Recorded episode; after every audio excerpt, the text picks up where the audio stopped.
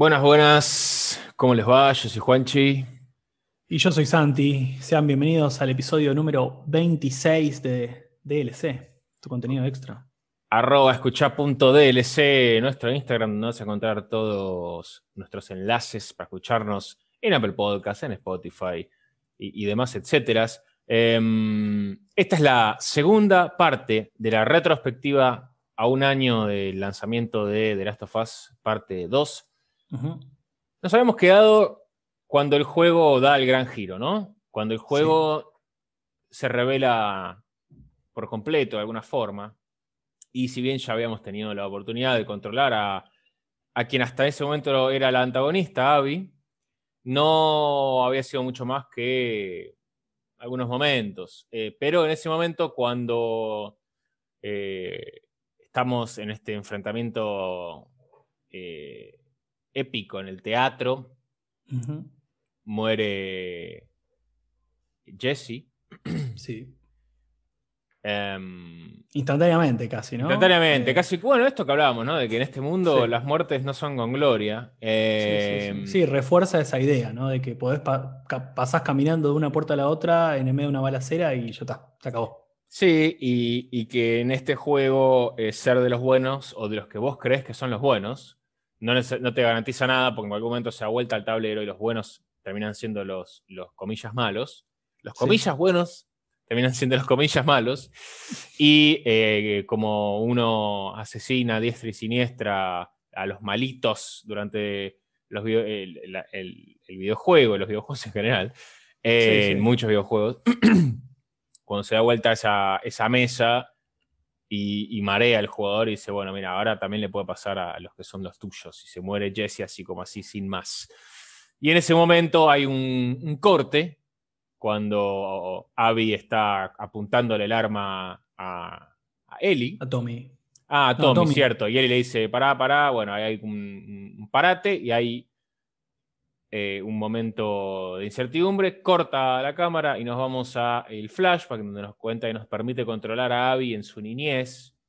Eh, y nos revelan que, bueno, el padre de Abby eh, había sido uno de los médicos científicos que estaba trabajando para los Fireflies y buscando la cura para el Cordyceps, ¿no? el, Sí, era, el, era el cirujano principal, por decirlo de alguna manera. Y es copado como con ese flashback vemos un poquito más de, la historia de este personaje que, obviamente, recordemos último episodio, digamos, última estación del año de Last of Us Parte 1, cuando Joel tiene que rescatar a Ellie y, bueno, mata a este cirujano. En ese momento, mm, por supuesto, era un, un, NPC más que tenías que matar para seguir avanzando, ¿no? Sí. Eh, que de hecho uno no podía elegir no matar. Claro, exactamente. O sea, e, era interesante eso justamente. O sea, de alguna manera lo tenías que matar porque si no él te, te tiraba con el escalpelo, ¿viste? Para cortarte. Una escena muy. Eh, que, que, condensa mucho de lo que estaba sucediendo y que todos que, los que jugamos este juego seguramente recordamos como un momento de suma ansiedad y de mucho estrés. Así que está bueno cómo le da ese, ese background. Sí, de todas maneras, igual una de las cosas que se le critica al juego justamente es, es el pacing, ¿no? la cadencia que tiene. Y es cierto que, em, que el juego tiene varios eh, puntos altos, varios clímax, por decirlo así. Y uno de ellos es justamente esta, eh, toda esta tensión que se está generando entre Abby y, y Ellie en este primer choque en el teatro. ¿no? Y cuando efectivamente sucede, que es alrededor de las 10 horas del juego, 10, 12 horas del juego aproximadamente, es cierto que es anticlimático para mí que te metan ese corte ahí, ¿no? Que justo cuando se está por desarrollar eso, te metan un corte y vayas a ver la historia del lado de Abby.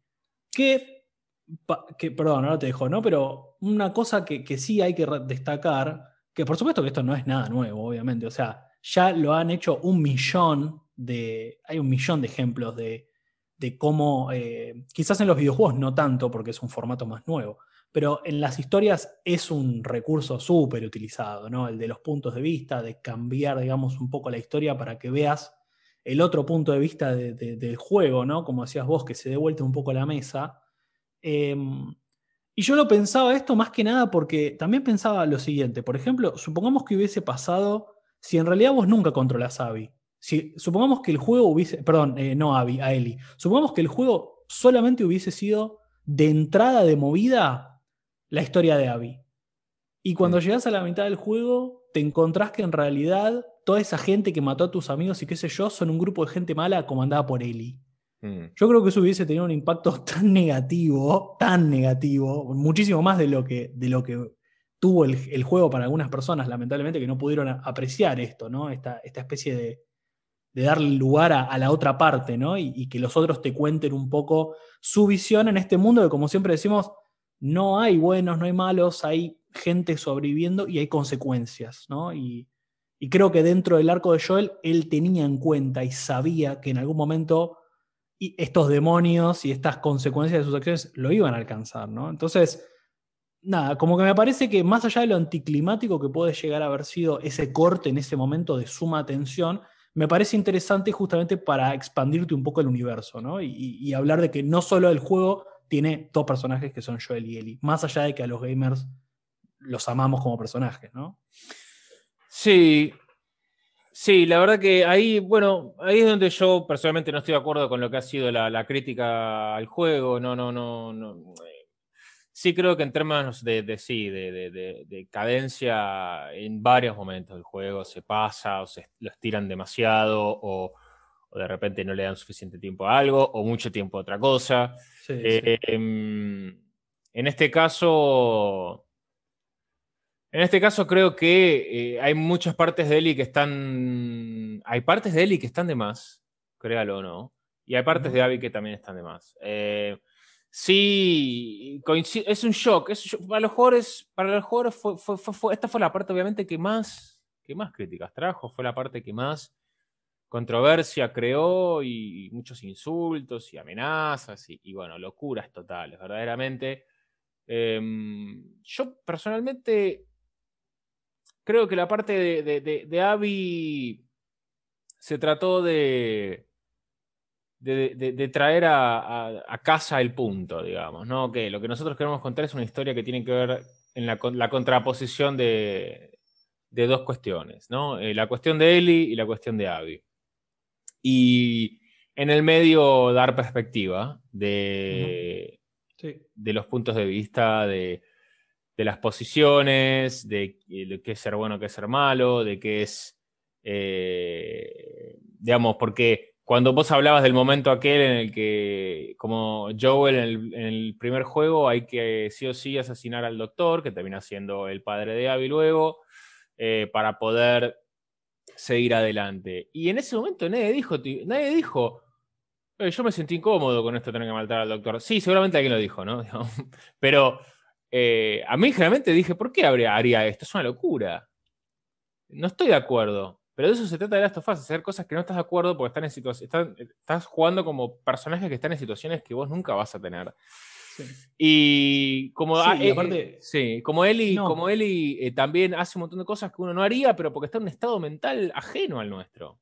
Y una sí, pero más allá de eso, están, están para mí tan bien escritos y son tan tridimensionales los personajes que te ponen ante esas situaciones y vos decís, ok, bueno, sí, yo no estoy para nada de acuerdo en... Porque, a ver, la gente que pensaba que Joel es un héroe y una buena persona, eh, se quedaron con una parte, me parece, muy chiquita de la historia. Joel no es eso, Joel es un antihéroe completamente, que solamente va en búsqueda de su propio bienestar, no el de la humanidad, no le importa. Joel está muy, muy cómodo matando gente, muchas veces que ni siquiera es necesario. Lo vemos sobre todo en esa última parte del hospital. Entonces, eh, está clarísimo que el personaje está muy bien desarrollado y que va a hacer cosas con las que no estamos de acuerdo, eh, generalmente, eh, y que las hace por su propio interés. O sea, es lo que decíamos, el arco de él es no volver a perder otro, otra hija. Correcto. No importa el costo, no, no importa. Entonces, para mí el arco de él está perfectamente cerrado en ese primer juego, más allá de que el cierre es amargo, pero me parece que es muy real y me parece que ahí es donde, donde Naughty Dog, al menos con, este, con estos dos juegos, es como que demuestra que no le importa demasiado si a la gente le parece lindo o no le parece lindo, no, es como que tienen una idea, van a ir con eso. Eh, de hecho, las cosas que dijo Neil Druckmann, ¿no? el director, eh, director creativo del juego, eso de, y sí, la mitad de la comunidad se va a enojar. Es como que desde un punto de vista de marketing es tipo lo peor que puedes hacer, chabón. Es como, ¿qué estás diciendo? O sea, es como lo que hizo Ryan Johnson con, con Star Wars Episodio 8. Tipo, sabés que la gente se va a enojar, pero lo hacen igual porque son más visionarios respecto de su historia y no les interesa tanto. O sea, saben que, que va a haber un core de jugadores que van a decir, no, ¿cómo vas a matar a Joel si es un capo? Pero bueno. Pero esas son las mismas eh, personas, a mi criterio, que después ven el Last of Us parte 2 y dicen la única buena parte es la del parque de diversiones, el, el, acuario, no me acuerdo qué era, eh, con él y Joel, eh, que le hace el regalo del cassette eh, sí, eh, el flashback, sí, sí. El, Museo de Ciencias, creo que era. Sí, que ese era el único momento bueno del juego. ¿Por qué? Porque demuestra a Joel como ellos lo querían ver, como un padre amoroso, buena persona. Fin. Unidimensional. Eh, y no era esa la persona, Joel. Joel era otra persona. Y, y, lo que le ocurrió era de alguna forma esperable. Y lo que uno ve en Abby es la persona que termina motivada a asesinarlo. Y uno, obviamente, hay que pintarla porque podría haber sido peor persona, Abby, pero resulta que no, es una persona con un corazón enorme, es una persona solidaria, es una persona eh, empática, y bueno, empezamos a recorrer, porque si hubiese sido al revés, era, era como, ¿para qué me lo contaste? O sea, ¿para qué me hace jugar como Abby si va a ser una mala persona y encima lo va a matar a Joel? Exactamente. Eh, sí, y aparte, perdón, nosotros arrancamos después de este flashback a jugar con ella ya habiendo matado a Joel. correcto. Volvemos a revivir estos tres días que vimos del lado de Lee, pero ahora vemos exactamente lo mismo del lado de Abby.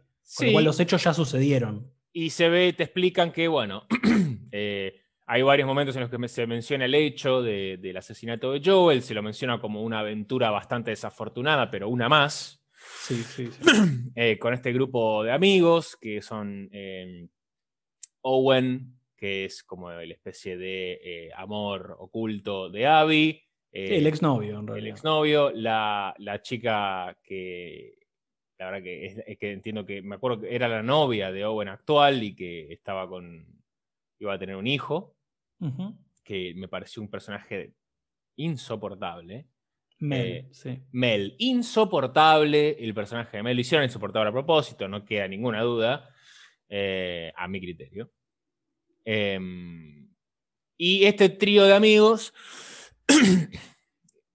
eh, que, y bueno, en realidad son varios más, pero que los que fueron a, el, núcleo central de los, que, de los que van a matar a Joel son ellos tres, todo por en realidad el pedido de Abby ante el dato de que allí estaba la gente que había asesinado a su padre tiempo atrás en el hospital St. Mary's.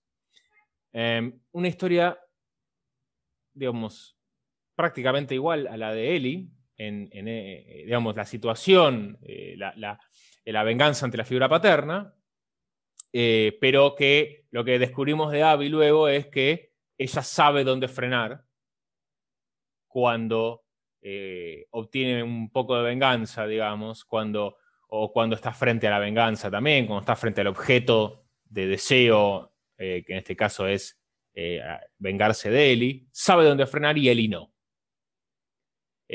sabe aferrarse a determinadas cuestiones que van apareciendo en su camino, Abby sabe valorar lo nuevo, los vínculos nuevos, las relaciones, algunas cosas de de la vida que se va encontrando y Eli decide tachar todo en la hoja por eh, su venganza. ¿no? Esto para mí es lo que termina contando, porque vemos a Abby que tiene esta historia, y, no vamos a entrar en mucho detalle, básicamente es una historia en la que, bueno, Abby es parte de los Wolves, que son esta organización militar que ocupan Seattle, eh, están asentados muy bien en un estadio, tienen eh, una comunidad muy grande, tienen controlada la ciudad y en determinado momento Abby y en un vínculo con Owen, que es un personaje sensible, es un personaje que se cuestiona cosas, es reflexivo, es filosófico. Eh, eh, decide empezar a cuestionar un poco las, eh, la, organización que forma, de la cual forma parte, que esta, esta especie de organización militar, y que tiene este enfrentamiento, mientras tanto, con otros ocupantes de Seattle, que son los Scars, que se los pinta, es una tercera facción que conocemos, que está la gente de Ellie, de de la ciudad del pueblito de Jackson, la gente de los Wolves y la gente de los Scars, que son como medio como eh, más nativos, ¿no? Como más... Eh, más primitivos. Más primitivos. volver a los viejos modos. Religiosos. La tecnología es, la, es lo que trajo el fin de la humanidad como la conocíamos, etc. ¿no? Sí. Y tienen este enfrentamiento con los Wolves, bueno, en donde se, masacran mutuamente, constantemente, van ganando y perdiendo territorio, están en este tiro de afloje constante, en el medio aparece Eli, bueno. ¿Y qué pasa? Acá es donde, para mí, involucran el costado de alguna manera distinto de Abby, que es Abby descubre cosas nuevas en su vida, no da todo por perdido ante su pérdida, valga la redundancia, y se aferra a nuevas personas, se aferra a la ingenuidad vuelve para atrás en su vida. Va, se aferra a lo más mm, aniñado, que es esta relación que crea con un Scar que está herido, etcétera, que se están por morir, ambos Scars que son Lev y su hermana, que ahora no me acuerdo su nombre. Eh, Yara. Yara.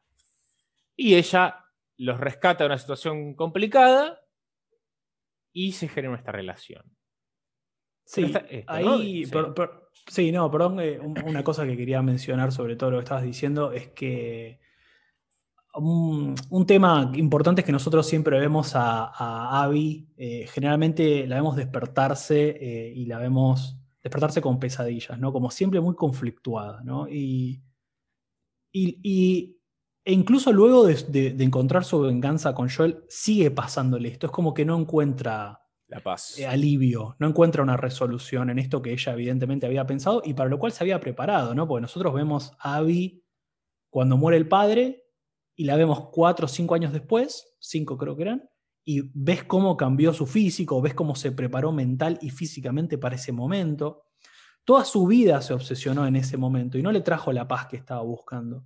Y eso me parece que es clave para entender eh, un poco el punto del juego, ¿no? Que es esto de la búsqueda de, de redención y de, propósito. Ella pensaba que su propósito era ese, era matar, esa, era esa venganza, y no lo fue.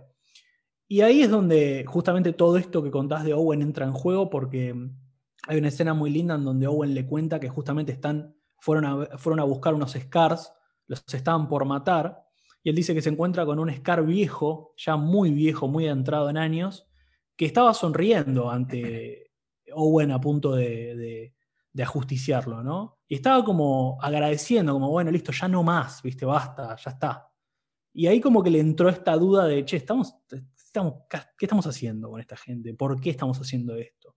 Y ahí Owen tiene como un intercambio con su compañero en ese momento, lo tiene que, el compañero lo iba a matar a este viejo, él no quería matarlo, le quería perdonar la vida. Se da una situación en la que Owen termina matando a, un, a uno de sus correligionarios y se tiene que escapar. Y ahí un poco es donde Abby, al enterarse que Owen está perdido, lo empieza a buscar y queda inmiscuida, digamos, en esta situación en donde la atrapan, la van a matar unos Scars, porque los Scars matan a los, a los Wolves, es así.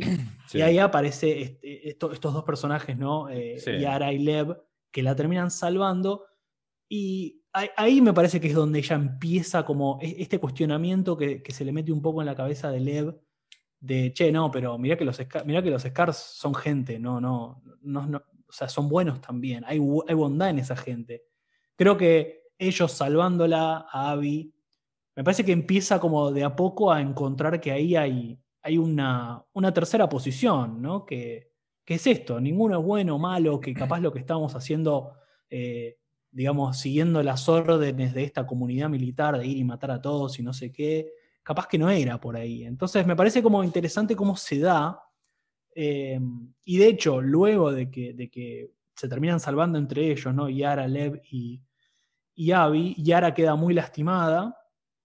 Abby los, los acompaña hasta una casita, digamos, donde pueden pasar la noche. Y Abby se va, como bueno, listo, hasta acá, y se vuelve, ¿no?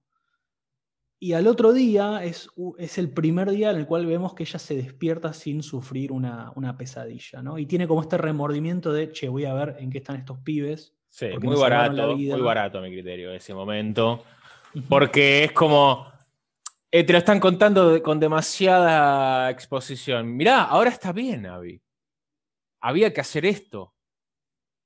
y bueno, pero es, es, su arco. O sea, para mí está bien presentado que hasta ese momento ella se confundió pensando que matar a Joel le iba a dar paz y... Pero aparte es redundancia, porque ahí es donde el juego entra en, repetición, porque eh, esto ya es lo mismo que nos estaban contando al ponernos en los pies de Abby, que los malos pueden ser buenos. De Eli.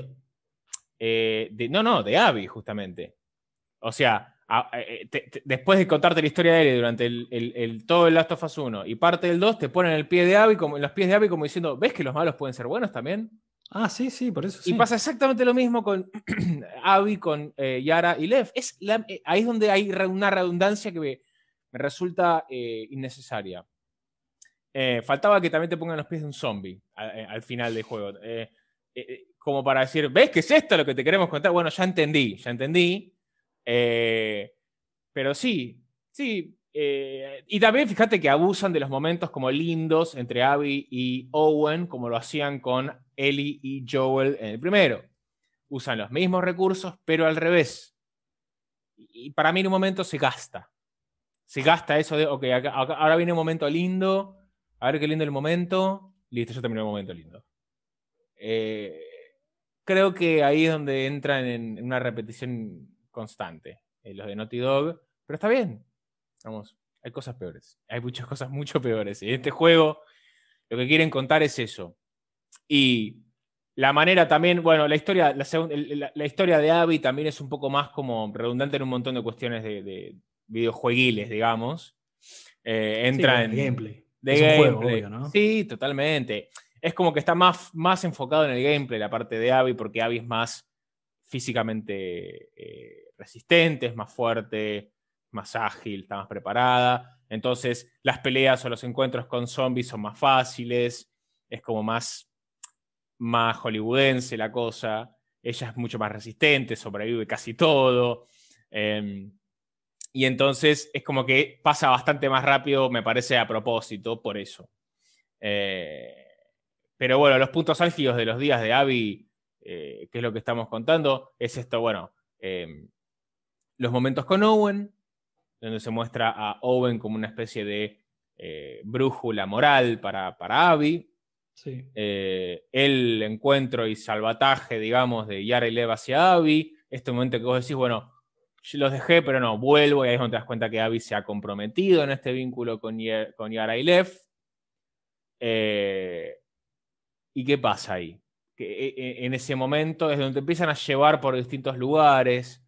Es muy de mucha exposición también ahí en los días de Abby, de, ok, ahora te voy a mostrar eh, la ciudad de los Scars, ahora te voy a mostrar em, también todo el estadio de los Wolves, ahora te voy a mostrar todo el acuario donde, donde Owen está viviendo, ahora te voy a mostrar que Owen y Abby tienen sexo, ahora te voy a mostrar eh, momentos también mucho más disfrutables, como cuando va al hospital, al mismo hospital al que uno visita, está haciendo, estando con Eli, pero desde otro punto de vista. Me parece que ese es el punto fuerte, ¿no? Sí, a mí, a ver, entiendo a lo que vas y es cierto que hay mucho de lo que, lo que se le criticó, digamos, al juego es sí, es como esto es una, es una side mission, es una side quest de como 10 horas para volver a llegar al teatro, ¿viste? Sí. Que es la, Digo, desde que tomamos control con Avi, queremos que pase rápido todo para volver a llegar al teatro, porque es como que te metieron ese. Quiero saber qué pasa. Ese, paréntesis, claro, ¿no? Pero, pero sí, ahí es como que, bueno, eh, Abby se embarca, digamos, hasta el hospital porque tiene que ir a buscar eh, nada, unos suministros médicos para, poder salvar a, Yara, que estaba gravemente herida. Sí. Entonces ahí, ahí es como que, bueno, visitamos los mismos lugares en donde estuvo Eli y vemos un poco eh, con cierta anticipación lo que va a pasar, porque cuando llegamos al hospital vemos a Nora, que tiempo después Eli la va a terminar torturando y matando para sacar la información de Abby. Como que ahí se empiezan a cruzar un poco los caminos. Em, que, déjame decir una cosita, es interesante porque uno escucha los diálogos, escucha, se para a escuchar los diálogos entre distintos personajes, los militares, los wolves en el, hospital, en el estadio, empieza a escuchar como algunas, algunas, algunas grajeas de historia, de cuento, de, anécdotas de, este, de este mundo al revés que estamos viviendo que le dan vida, ciertamente.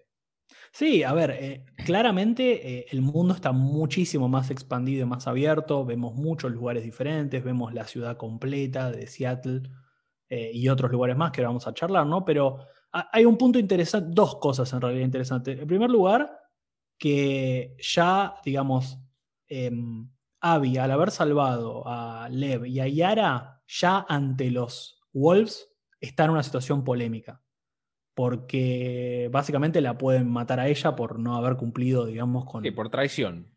Por traición. Entonces ella, entrando, digamos, al hospital, medio que se está metiendo en un terreno difícil porque no sabe si ya saben que ella, digamos, eh, está buscando a Owen eh, y, lo encontró y saben lo que hizo y no le entregó, es como que lo está encubriendo. Entonces ahí, ahí es cuando ella se está jugando en contra de su propio grupo por dos personajes que también la salvaron, pero que por algún lugar le tocaron el corazón, pero no sabemos bien qué pasa todavía, ¿no? Sí, está como un piloto automático.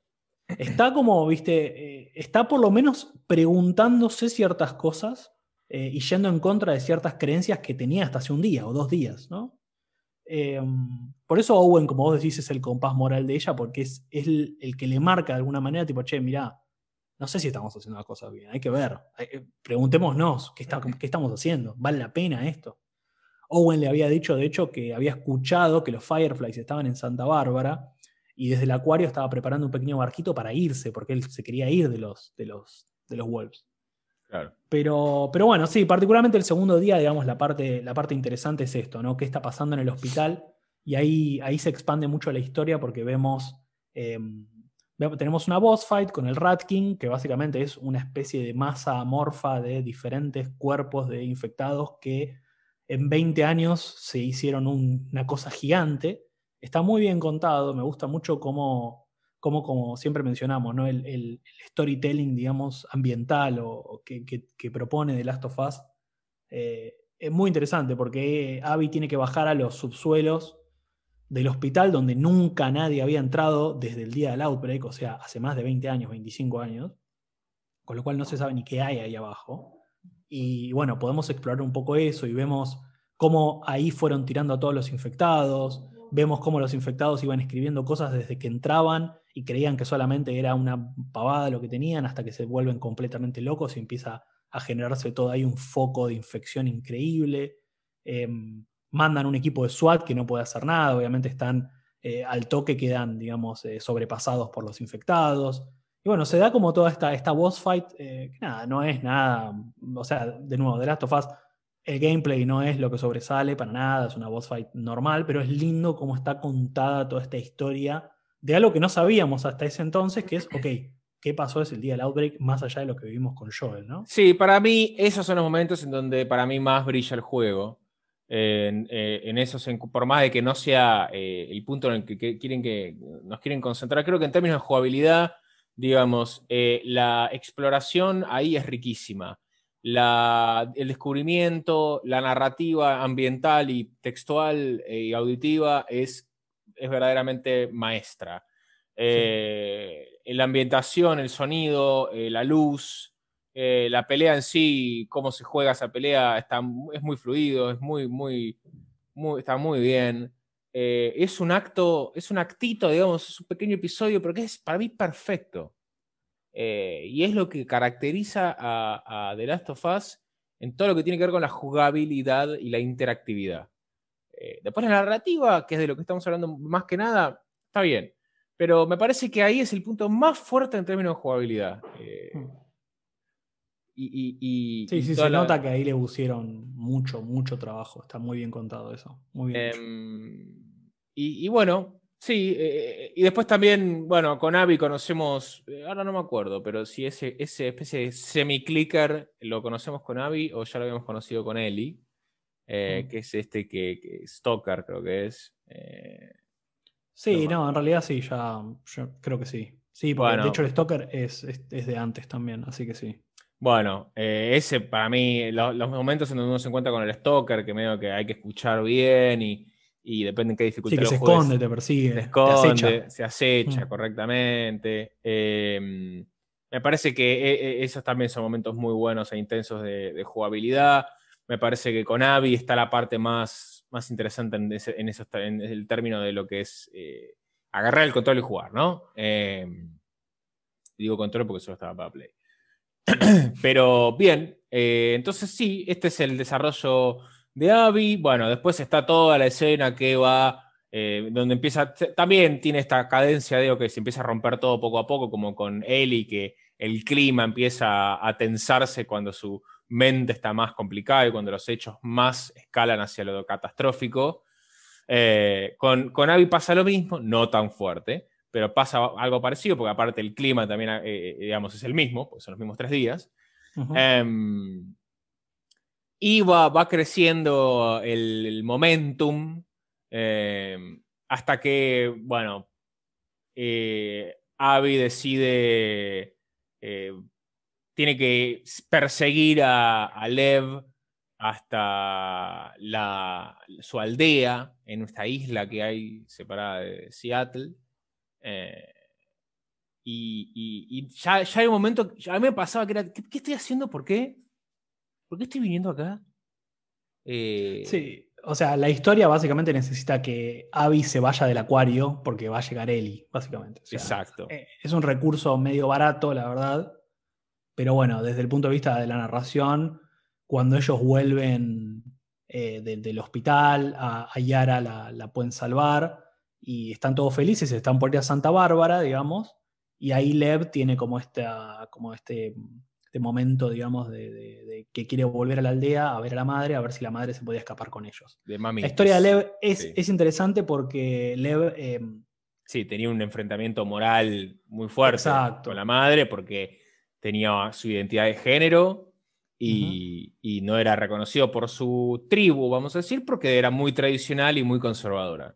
Claro, la madre. chica, eh, eh, sí, había nacido chica, por decirlo así, y, ella, obviamente, su dead name, no me acuerdo ahora cómo era, honestamente, pero ella, eh, él se quería llamar Lev y quería ser un hombre y se rapó a la cabeza como solamente podían hacer los hombres en esa aldea.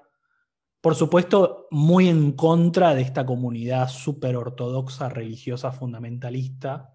De, la, de hecho, por eso se separan de la tribu, ¿no? Claro, por eso se separan de la tribu y los están buscando para matarlos, básicamente. Correcto. Eh, así que bueno, eh, eh, Lev, digamos, vuelve en ese sentido, como a buscar a la madre. Por supuesto, sale todo mal. Sale todo mal. Abby lo va a rescatar. La aldea está toda prendida a fuego porque hay un ataque de los Wolves orquestado en ese momento. Abby se cruza en determinadas instancias eh, en, momentos en los que hay Wolves contra Scars y ella está en el medio. Claro. Eh, ahí está, aparece la enigmática figura de Isaac, que es el líder de los Wolves, que durante toda la historia nos lo vienen pintando como, no, mira que se entera Isaac, no, y Isaac qué va a decir, ¿qué dijo Isaac? Uf, y te, llamó Isaac a la oficina.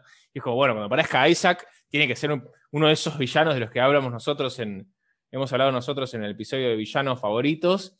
Eh, esa, personalidad, carisma, ese carisma magnético, tiene que ser un, villano de la puta madre. Y es un tipo que aparece y lo matan encima. O sea, va, creo que lo matan. Ya ni me acuerdo qué pasaba. lo, matan, lo matan. Lo, mata a Yara, si no me equivoco. bueno, lo matan ahí. Se encuentra Abby con, con Isaac. Abby estando. Eh, rogue, digamos. Eh, del lado de los Scars. Del lado de los Scars y, aparecen los Wolves ahí en la isla y, se encuentra con Isaac y, ahí medio que le pasa su, juicio y, ahí se va toda al carajo de nuevo, explota todo, no se entiende qué está pasando. Eh, corriendo para encontrar a Lev, eh, se prende todo fuego, se caen los árboles, hay que atravesar todo un campo de plantaciones matando gente, eh, muy insoportable, todo con la excusa de hay que, hay que llevar a Abby con Lev lejos de la escena en donde va a aparecer él y va a matar a Owen y va a matar a Mel embarazada y no puede estar Abby ahí porque Abby después tienen que encontrar el mapita que deja eh, Ellie y eh, ir a buscarlo y llegar a ese momento que no puede ser de otra manera, porque así ocurrió en la primera mitad. Sí, sí. Sí, a mí me, parece medio barato, me parece que, el tercer día de, de Abby es, muy insoportable, realmente no, no está bueno. Hay solamente unos pequeños momentos en donde ya vemos que Abby definitivamente está full con estos dos chicos eh, y que no le importa nada y que, si tiene que matar a sus propios ex compañeros lo va a hacer para salvarlos. Está muy, muy metida con la causa. Y está muy contenta también de haber encontrado esta especie de, o sea, de, esta resolución, ¿no? De haber encontrado esta paz con estos dos chicos salvándolos. Y, con esta idea de Owen de, bueno, nos vamos todos a Santa Bárbara a ver si están los Fireflies. Claro, pero todo eso se va por la borda cuando Owen está muerto. Claro, cuando ella vuelve, efectivamente, después de toda esta escena súper militar, eh, hollywoodense, que desde el punto de vista visual es muy linda, ¿no? Y, sube mucho la vara a nivel de tensión. Sí, pero, sí, cuando vuelve. Sí, yo también, por eso digo, no, no, ese día claramente no está bueno, eh, pero era necesario desde el guion, por eso digo que es barato, pues muy. podrían haber hecho otra cosa, me parece, sí. Sí, y todo se condensa en este nuevo momento de surgimiento de venganza por parte de Abby, cuando encuentra a su, su familia eh, muerta, a Mel y a Owen, eh, encuentra el mapa y va al... Eh, todos sus planes, toda su felicidad se va por la borda, y, va al hotel con Lev. al teatro. Al teatro, perdón, no al hotel. Al teatro, que funcionaba de hotel. y bueno, ocurre este nuevo enfrentamiento, de nuevo vivimos lo mismo. Eh, en el momento, eh, creo que a, No me acuerdo, bueno, Lev ahí tira un par de flechas, hace algo. Eh, Abby mata a, Owen, lo tiene... A Jesse. A Jesse, perdón, uf, pasa que son son muchos, muchos nombres, muchos personajes. Sí, que aparte de, los matan instantáneamente. Para mí, Owen y Jesse son la misma persona. ¿Qué cree que te diga? Eh, bueno, lo mata a Jesse. Eh, y se da este momento, cuando pensamos que se terminaba ahí el, momento, bueno, Eli está esta especie de batalla, para mí muy piola, en el backstage del, del teatro, en donde como Abby estamos queriendo cazar a Eli en este nuevo acto de venganza de Abby que va a terminar por frustrarse, pero por justamente los nuevos valores que ha encontrado, que en vez de matar, como ocurrió con Joel, cuando finalmente arrincona a Ellie, Lev la hace entrar en razón cuando tiene la oportunidad de matar a eh, Dina. A Dina. Que también está embarazada, sí. Claro, bueno, de hecho, ahí, ahí es como que cuando van al, teatro, o sea, es la. básicamente Abby vuelve, como decís vos, echa todo por la borda y es la Abby anterior, es la Abby que mató a Joel. Eh, Abby Ellie. Claro, o sea, está completamente cegada por, por, esta este nuevo acto de violencia, la va a buscar. Cuando se entera de quién es, eh, la, bueno, eh, sí, como que jugamos, digamos, ese enfrentamiento desde el punto de vista de Abby. Eh, y es interesante esto, ¿no? Como Abby es más, sí, fuerza bruta y romper todo, y Abby, y, Ellie, perdón, juega con, bueno, sus trampas, con esconderse, eh, con cosas que nosotros hicimos en la piel de Ellie con otros personajes, pero ahora nos lo está haciendo a nosotros. Ahí como hay un giro Sí, eso es muy interesante, sí. Sí. Pero bueno, efectivamente la terminamos reduciendo a Ellie, le rompe, eh, Abby le rompe un brazo. Aparece Dina en la escena con un cuchillo, digamos así. Abby rápidamente la reduce y cuando le está por. le, golpea la cabeza contra el suelo, muy sangriento. Sí, muy sangriento. Y cuando está a punto, digamos, de cortarle la garganta, ahí Ellie le dice, está embarazada, y Abby dice, mejor, tipo. Sí, sí. Mucho mejor. Ahí es donde y ahí, ahí, ahí es cuando la voz de la conciencia de alguna manera entra y es, es Lev que es tipo, no, no era por ahí. O sea, vimos en estos tres días que no era por ahí, que no te llevó a ningún lado. Mm. Eh, y es Level que termina de, ayudarla a, darse cuenta de que matarlas no iba a cambiar absolutamente nada. Que, sus amigos ya estaban muertos, que ella ya había encontrado otra nueva familia, otro nuevo, otra nueva gente, mm. que era Lev. Que era Lev y que incluso si los mataba, capaz estaba a punto también de perder ese pequeño vínculo que había formado con Lev, ¿no? Por el que ella estaba dispuesta a matar a sus amigos, incluso, a sus amigos, bueno, a sus correligionarios. Sí, cosa que Em, Eli no supo abrazar. No supo ver. No supo Sí, ver sí. eso, se quedó consumida en el infierno de la venganza, en el infierno del odio. Y Abby, si bien pensó que matando a Joel eso iba a aliviar el, el calor, digamos, el- el- de ese infierno, se da cuenta de que en realidad el, alivio está en el otro lado, en el amor, en, el afecto, y encuentra estos vínculos, y no son vínculos lo que Ellie busca, o que en- donde Ellie encuentra calma cuando tiene a Dina y a Jesse, eh, sobre todo porque también está potenciado por Tommy, eh, que a todo esto aparece, hace cosas. eh, no muy relevantes. Sí, tiene un enfrentamiento con- desde, una posición de francotirador eh, con Abby. Después está en el teatro. y después va a volver a aparecer. Y Ellie no, no, no, no puede encontrar estos mismos, este mismo, este, esta misma paz con su nueva familia. eh, y esa es la gran diferencia que Naughty Dog nos quiere mostrar. Me parece. Y me parece también que el juego debería haber terminado acá. Eh, Me parece que las próximas. Bueno, el epílogo, el epílogo me lo banco. ¿No? Perdón. La, el epílogo granja me lo banco. Sí, sí, sí, sí. Sí, Todo bueno. lo que viene eh, después está re de más. Después de. mm, Todo lo que es Santa Bárbara. Santa Bárbara. Santa Bárbara está de más. Sí. Bueno, sí, horas, es algo eh. que se, se criticó mucho. Y me costó mucho pasarlo porque era muy, mucho tiro, mucho tiro, mucho tiro. Y era como, Sí. por favor, que termine esto. Lo único que quiero hacer es terminarlo. Sí, el episodio de Santa Bárbara mm, es que para mí está de más también, y está de más también desde un punto de vista de, de- de lo que costó diseñar todo eso para dos horas de juego. Pero bueno, volviendo un poco para Sí. atrás, cuando efectivamente Abby, Abby dice como, bueno, ok, listo, Lev tiene razón, le dice a, a Ellie, no te quiero ver nunca más, Correcto. y se va. Se va. Hacemos un flash forward un año. eh, Ellie y Dina viven en una granja cerca de Jackson. estimamos. Aparentemente contentas. Aparentemente contentas. El bebé nació. Al bebé le pusieron JJ, ¿no? Por Jesse y por Joel. Eh, tienen una vida muy, muy linda. Escuchan música, bailan, son felices, están muy enamoradas.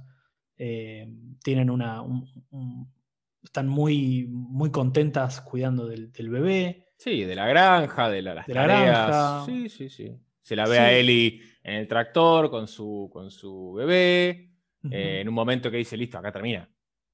Claro, sí, es que te- te- tenía toda la pinta de, ok, bueno, está bien. Se dio cuenta de que en realidad la paz iba por otro lado, iba por estos vínculos que estaba formando, iba por, por, formar una familia, por, por terminar de perdonar a Joel, ¿no? Eh, por, por lo que había sucedido.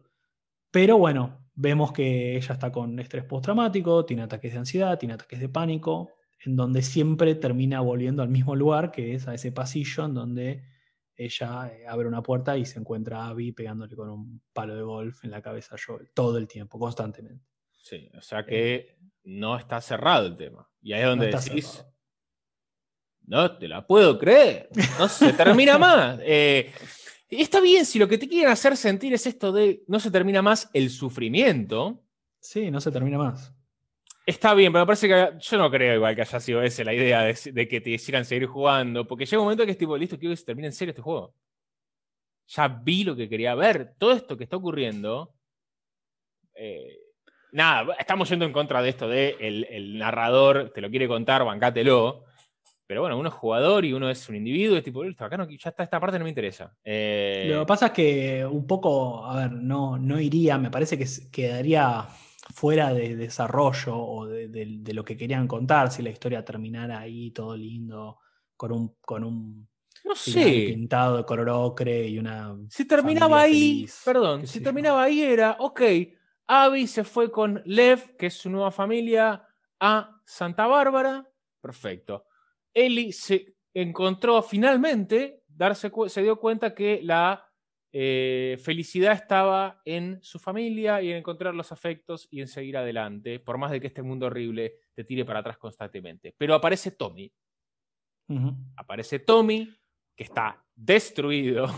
Sí, Y le dice- muy cambiado. Muy cambiado, con el cuerpo casi desfigurado por todas las heridas y, y- cosas que le han sucedido. eh, rengo, eh, bueno, un ojo menos, desastre. Eh, y le dice, che, tengo este mapa, acá encontré este dato, están en Santa Bárbara.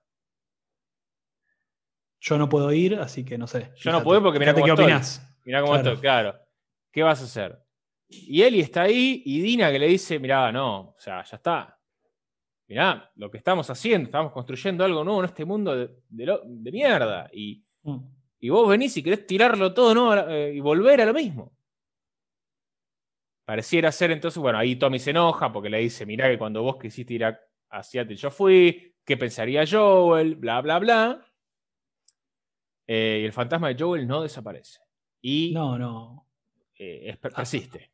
Acto seguido. eh, de hecho, se da- eh, hay, hay una, hay una escena muy buena en ese momento que es que Eli le. qui- O sea, es como que Eli en parte quiere decirle que sí, pero Sí. en parte no puede decirle que sí adelante Dina porque está Mm. todo como. Está muy bien filmado eso, ¿no? Como. Sí, como la porque aparte Dina de está, Dina está trabajando para bancar a Eli en- con su Claro. estrés postraumático.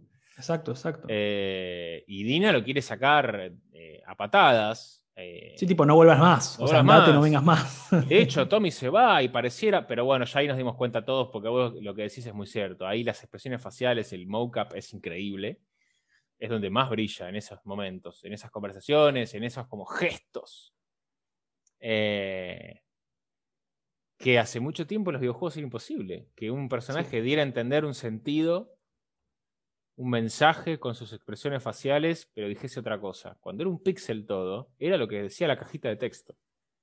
¿Cómo ha crecido eso? Y una- en una noche se escapa, se va y se va a Santa Bárbara. Y acá es donde ahí- comienza. Sí. No, no, iba a decir que cuando se va, digamos, tiene esta charla con, con Dina, en donde Dina básicamente le dice, ok, pero yo no puedo seguir con esto. No ahí te das cuenta que él iba. Ahí ese momento es tipo, te, te rompe el corazón porque, ok, s- entendés que Eli no pueda dejar pasar la situación, pero no podés creer cómo, cómo está dispuesta a perder de nuevo todo por ir otra vez en, en búsqueda de, de Abby. Eh, Y como que no termina de comprenderlo, ¿no? Eh, no termina de comprender que no, es, que no era esa el, el objetivo. Sigue obsesionada buscando este, este- esta especie de paz, de resolución o de objetivo en la vida, pero no, no se da cuenta que no es por ahí, no crece, sigue sin crecer el personaje. Recordemos que hasta este momento del juego todavía la relación de Eli con Joel no, ten- no cerraba todavía. No sabíamos qué había ocurrido verdaderamente. Sí, sí. Luego del encontronazo en el bar en donde está bailando con Dina, se besan, se pudre todo con el barman. eh, y, no, y todavía hay un agujero ahí, hay algo que no nos contaron todavía. Eh, ¿qué- cómo, cómo si se te había quedado así la relación entre ellos, como tensa? Sobre todo que Eli se había enterado de Claro. eh, que lo que había pasado en el juego 1, y hay un momento en el que le mu- te muestran que él y Joel, no me acuerdo bien a dónde iban, pero que Ellie le, le dice que sabía lo que había ocurrido. Sí, y, y aparte, digamos, lo que nosotros sabemos es que Eli sabe y que le dijo no te voy a perdonar nunca más. Entonces también lo raro es por qué Eli, digo, si estaba peleada y no lo quería ver nunca más a Joel, ¿por qué hace todo esto? O sea, claramente falta una parte ahí. Sí, no me acuerdo si es que él encuentra un cassette, un audio, eh, cuando van a, no sé si van a St. Mary's, no me acuerdo esa, esa escena bien. Sí, ella va, ella va a St. Mary's porque Ah, dudaba, siempre dudó. Siempre. Y, Y encuentra, encuentra ahí- todo. encuentra los registros de todo lo que ocurrió. encuentra todo. Sí, sí, sí. Y cuando Joel la va a buscar, le dice, ahí es donde le dice no te quiero ver nunca más, y, se- y ahí es donde, claro, queda esa cosa picando como, bueno, ¿y entonces qué pasó acá? Y cuando Claro. va a Santa Bárbara, eh, uno dice, bueno, por lo menos cuando termine todo este tramo de, de juego, por capaz que me cuentan. Eh, va a Santa Bárbara porque Abby Lev habían ido para a buscar a los Fireflies, a los famosos Fireflies que todavía siguen ahí en el, en el, en el, en el fondo. Eh, y se encuentra con otra facción que son medio caníbales, que no se entiende bien qué hacen, que tienen como cl- clickers de mascotas, Rattlers se los llaman. sí. Rattlers, sí, Unos esclavistas. esclavistas, sí, que tienen toda gente en una especie de prisión subterránea, después eh, abajo de una, de una, de estas mansiones como de, de, sí, de, California. Eh, y bueno, básicamente es Abby y Lev son atrapados por los Rattlers. Eh, Eli llega, se encuentra con esta facción, hay 83 millones de encuentros, yo no sé cuántos son, pero parecían cientos de miles de encuentros con Rattlers, que eran difíciles porque tienen metralletas, porque eh, está, los escenarios son muy circulares, entonces es difícil encontrar espacios por donde poder hacer las cosas con, con sigilo. Terminás teniendo que, yo terminé teniendo que ir a los tiros y no me gustaba eso en este juego en particular. Eh, y no hay mucha más narrativa ahí que, ok, listo, Eli llega a encontrar a Abby y Lev que están atados a unos postes en una playa.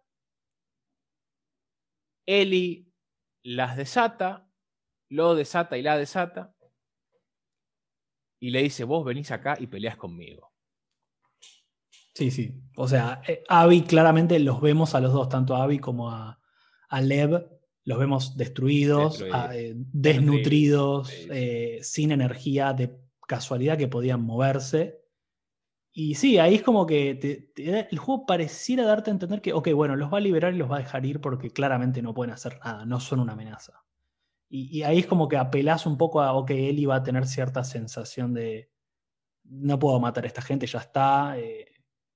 Y bueno, pareciera que los deja ir, y ahí en ese momento, cuando los está por dejar ir en un barquito, le vuelve esta, esta, de nuevo, esta misma imagen, este flash que tiene de Joel con el palazo en la cabeza. Ahí me golpeó a mí. Ahí es donde dije, uff, qué, fuerte tener que vivir con esto. Eh, la, cara deformada de Joel. Eh, en el suelo, eh, magullada por, por los golpes, eh, y él dice, no, no, vos de acá no te vas, yo, necesito sacarme esto de la cabeza, necesito matarte. Matarte. Y eh, a, la Metal Gear, entre Liquid y Solid, se pelean en un enfrentamiento mano a mano, palmo a palmo en la, en la costa, y bueno, es eh, muy brutal. Eh, le muerde, se muerden. Eh, creo que Abby le arranca dos dedos a, a Eli de un mordiscón. hasta que, bueno, Eli le gana, la, la, reduce y la va a ahogar. Y decimos, bueno, listo, acá. Y acá es donde yo un poco fue como, bueno, listo, ¿cuántas vueltas va a haber con esto? ¿La mata o no la mata, viejo? Pero. Y no la mata. No la mata. ¿Y para vos está... qué? ¿Está bien eso? ¿Está mal? Para mí está perfecto. Cuando, obviamente en esa etapa del juego yo no quería absolutamente hacer nada, el juego no te deja, eh, tenés que sí o sí pelear, no puedes hacer nada. Eh, pero no la mata, y, y, no la mata porque mm, se le viene de vuelta un flash a la cabeza cuando está a punto de matarla, ¿no? Se le viene un flash de Joel y por primera vez no es el mismo Flash de siempre. Es decir, no es el Flash del el palazo en la cabeza, sino que es Joel en el. ahí en, el, porche, digamos, de, su, su, casita tocando la guitarra, ¿no? Sí. Y, ahí la suelta. Y ahí es donde no entiendo por qué ocurre eso. Porque es, en ese momento tiene ese flash aleatorio de felicidad. Eh, es el. Eh, eso se llama. Arco de personaje. Em, eh, es, eh, hay mucha gente que no entendió esa parte eh, de por qué pasó por todo esto y no la mata. Ahí es cuando hace el clic, ahí es cuando crece el personaje, cuando cambia, cuando el personaje finalmente tuvo que perder absolutamente todo para darse cuenta de que no le iba a dar absolutamente nada de paz matar a, matar a Abby, ni a Lev, ni a nadie.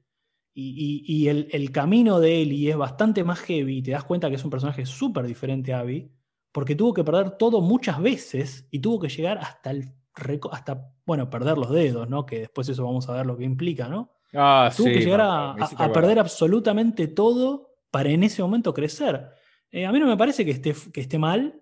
Eh, me parece que no, que, justamente hacerse la pregunta de tanto viejo que hiciste y no la matás. Y bueno, eso se llama narrativa de personajes, es la historia. O sea, eh, el punto no es que la mate y termine todo bien, porque no va a terminar todo bien nunca. Entonces, el punto es, ahí se da cuenta de que, de que el objetivo es otro, de que el objetivo es ver cómo avanzar de otro lado, ver cómo perdonar a Joel por lo que hizo, que es un poco lo que vamos a ver después, ¿no? En ese último flashback que tiene el juego.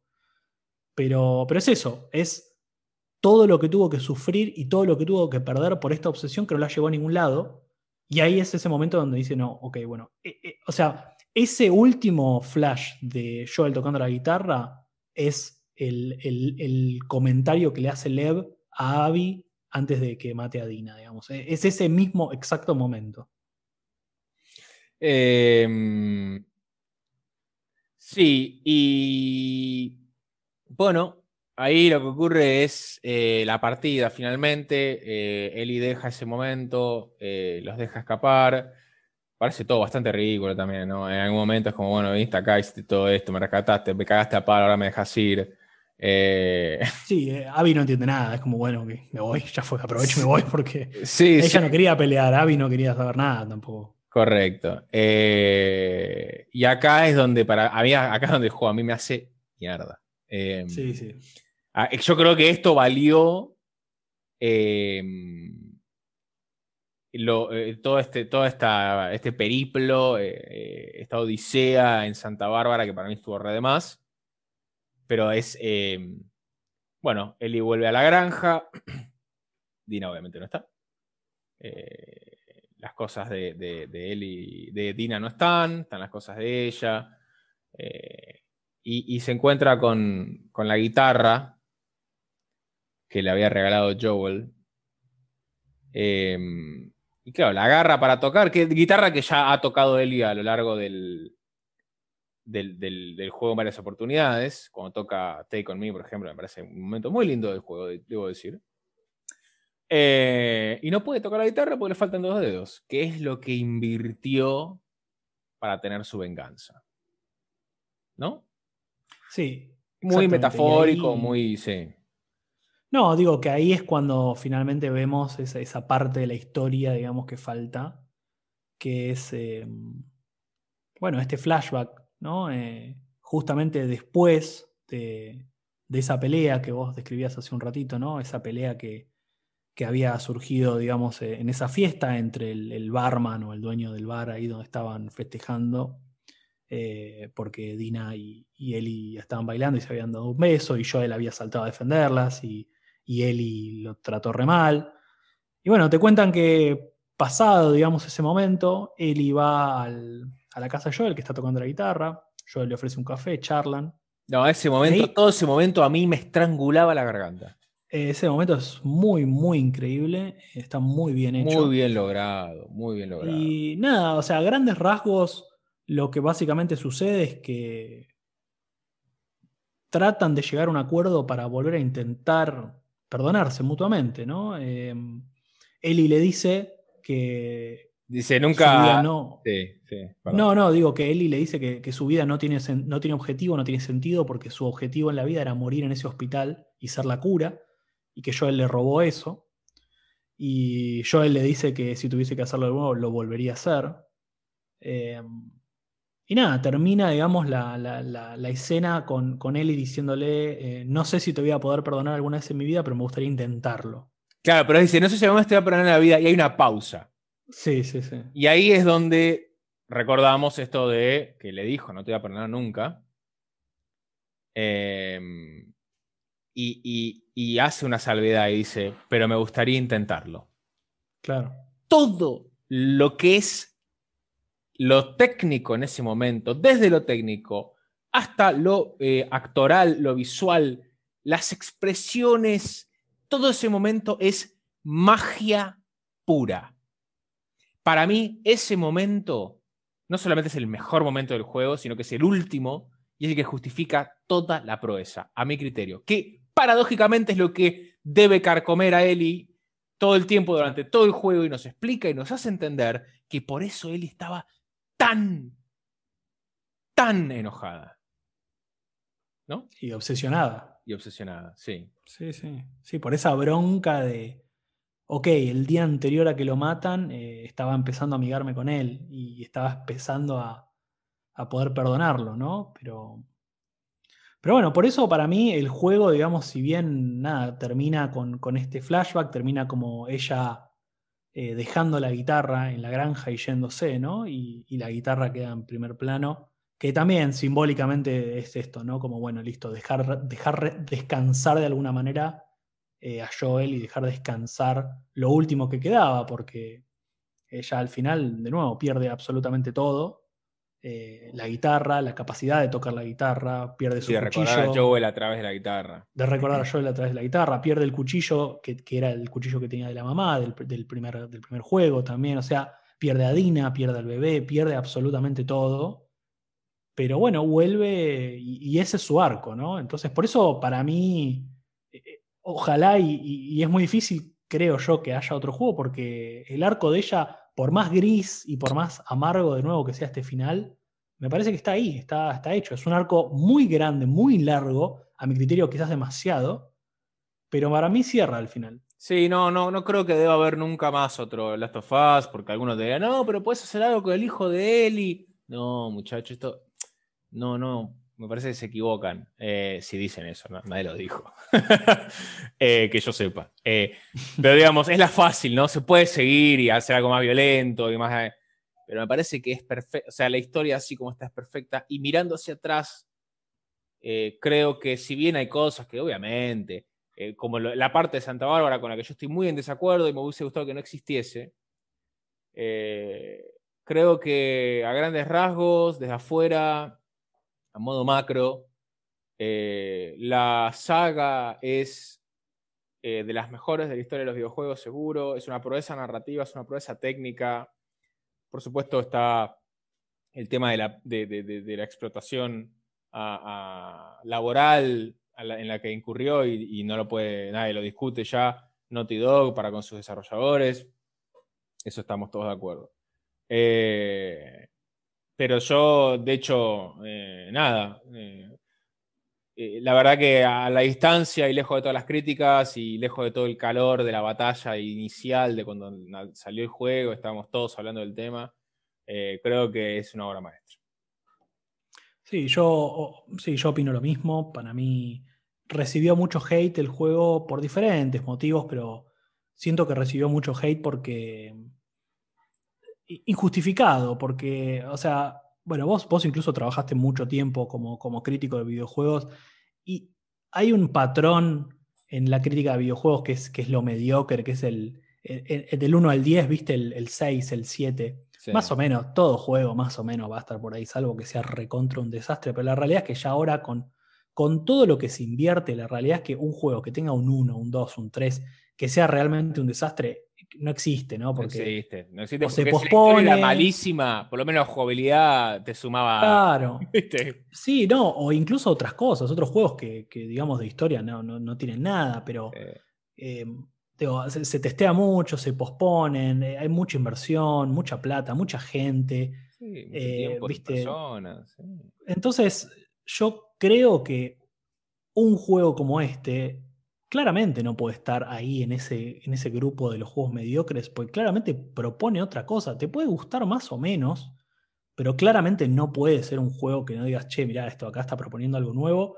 Se está jugando, se está jugando el prestigio del nombre, se está jugando que mucha gente que le gustó el uno no le guste este y quizás hasta no lo compre, no lo sé, ¿viste? Em, entonces me parece que eso es destacable, o sea, no se puede decir que no es un juego que tiene eh, gónadas, ¿no? Genitales, digo, pusieron mucho ahí. Y pusieron mucho para contar la historia que tenían ganas de contar ellos, independientemente de mm, lo comercial, más allá de que sabían que obviamente el juego le iba a romper y iba a vender mucho. Sí, y es más difícil hacer eso cuando estás en un estudio AAA que cuando estás en un estudio independiente. ¿eh? Eh, claro, exactamente. No, no, depende solo de vos, depende de, inversores, de accionistas, de equipos gigantes, jefes, jefas. no, no es, mucho más difícil. Sí. Así que bueno, este, esta fue nuestra retrospectiva. Larga. Larga. dos episodios. Como de Last of Us parte 2, como la parte de Santa Bárbara. Eh, sí, la verdad que, nada, esperemos que lo hayan disfrutado. Em, se viene el próximo episodio muy interesante. Entrevista. Eh, nada, gracias por estar ahí, gracias por escucharnos durante todo este tiempo. Eh, y, gracias por, bancarnos, por estar ahí. Esperemos que les guste, lo compartan. Escúchenos en Spotify, en Apple Podcasts, eh, arroba escuchar.dlc. Si ya estás acá, igual. Supongo que todo lo que estoy diciendo, si ya estás acá, lo vas a escuchar. eh, gracias, Santi. Gracias. Nos vemos la próxima.